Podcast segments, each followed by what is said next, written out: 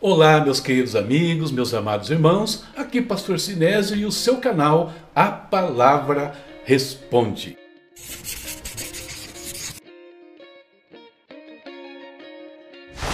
Mais uma vez com vocês, trazendo respostas, trazendo aqui alguma, alguns esclarecimentos sobre as perguntas que os nossos seguidores aí, os nossos irmãos e amigos têm nos enviado. Antes, porém, das nossas perguntas, vamos a algumas coisas importantes. E uma delas é falar aqui com a nossa equipe e ver se está todo mundo bem. Tudo bem.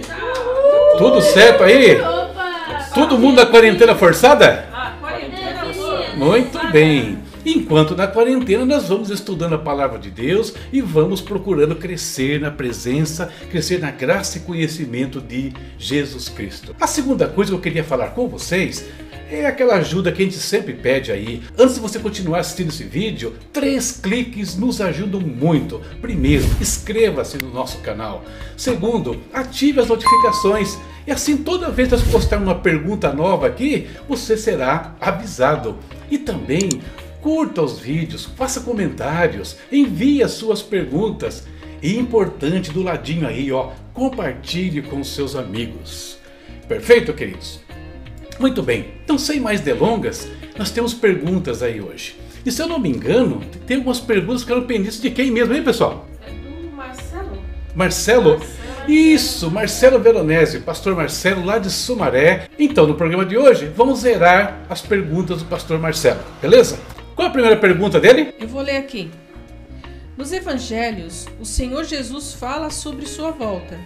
Sabemos que existem propósitos específicos para o povo de Israel e que existem propósitos para a igreja.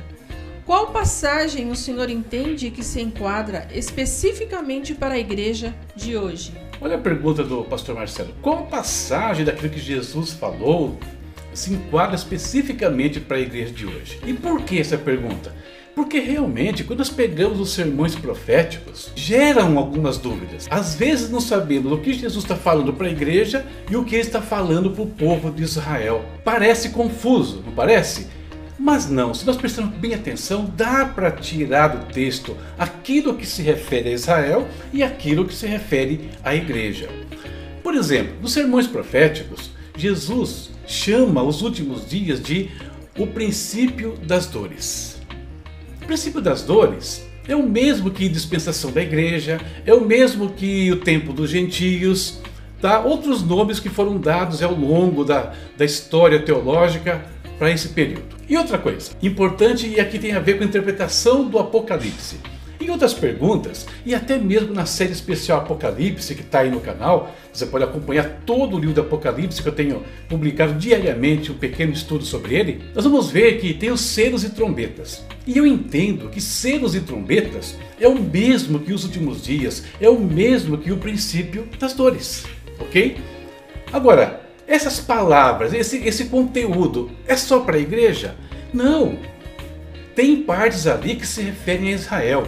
Vamos ver um exemplo disso com dois textos, um texto de Mateus e um texto do livro de Lucas. Primeiro Mateus 24, do 15 ao 21. Quem pode ler, por favor? Eu vou ler. Vai ler, Sara? Por favor. Quando, pois, virdes estar no lugar santo a abominação de desolação, predita pelo profeta Daniel, quem lê, entenda. Então, os que, os que estiverem na Judéia, fujam para os montes. Quem estiver no eirado, não desça para, para tirar suas coisas. Perdão. Para tirar as coisas de sua casa, e quem estiver no campo, não volte atrás para apanhar a sua capa. Mas ai das que estiverem grávidas, e das que amamentarem naqueles dias. Orai para que a vossa fuga não suceda no inverno nem no sábado, porque haverá então uma tribulação tão, tão grande como nunca houve desde, desde o princípio do mundo até agora, nem jamais haverá. Olha, quando Jesus fala essas palavras, a que ele está se referindo? Muitos entendiam que se referia ao arrebatamento, mas não pode ser o arrebatamento. Que ele fala de algumas situações muito específicas que não tem a ver com o arrebatamento, tem a ver com outra coisa. E no Evangelho de Lucas, isso fica um pouco mais claro. Vamos ler Lucas capítulo 21, dos versos 20 até o 24. Quem vai me ajudar? Eu leio aqui. Por favor, Silvana. Mas, quando virdes Jerusalém cercado de exércitos, sabei então que é chegada a sua desolação. Então, os que estiverem na Judéia fujam para os montes, os que estiverem dentro da cidade saiam, e os que estiverem nos campos não entrem nela.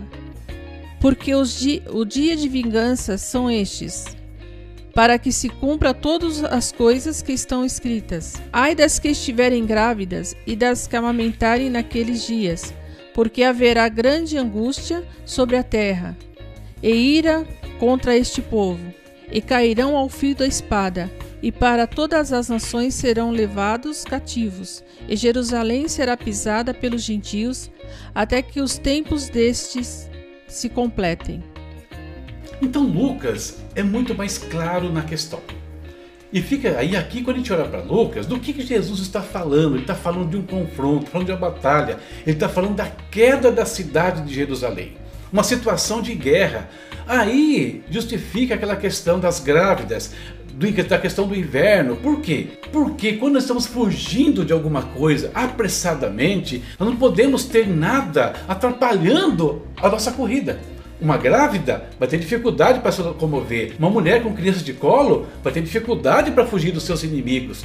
E também se o tempo for chuvoso, o tempo ruim, tudo isso é problema na hora da fuga, quando eu preciso ser ágil e ligeiro para escapar da morte. Então esse texto, Jesus está falando sobre os judeus. Ele está falando sobre a queda de Jerusalém que aconteceu no ano 70 depois de Cristo. Se você for estudar a história da, da cidade de Jerusalém, estudar essa questão do cerco que aconteceu ali pelo general romano Tito, você vai aprender umas coisas bem interessantes. Que Jesus ele deu todos os sinais de como seria a queda de Jerusalém. Então, lá no ano 66 depois de Cristo, Roma decidiu destruir a cidade. E Roma envia para essa missão o general romano Pompeu.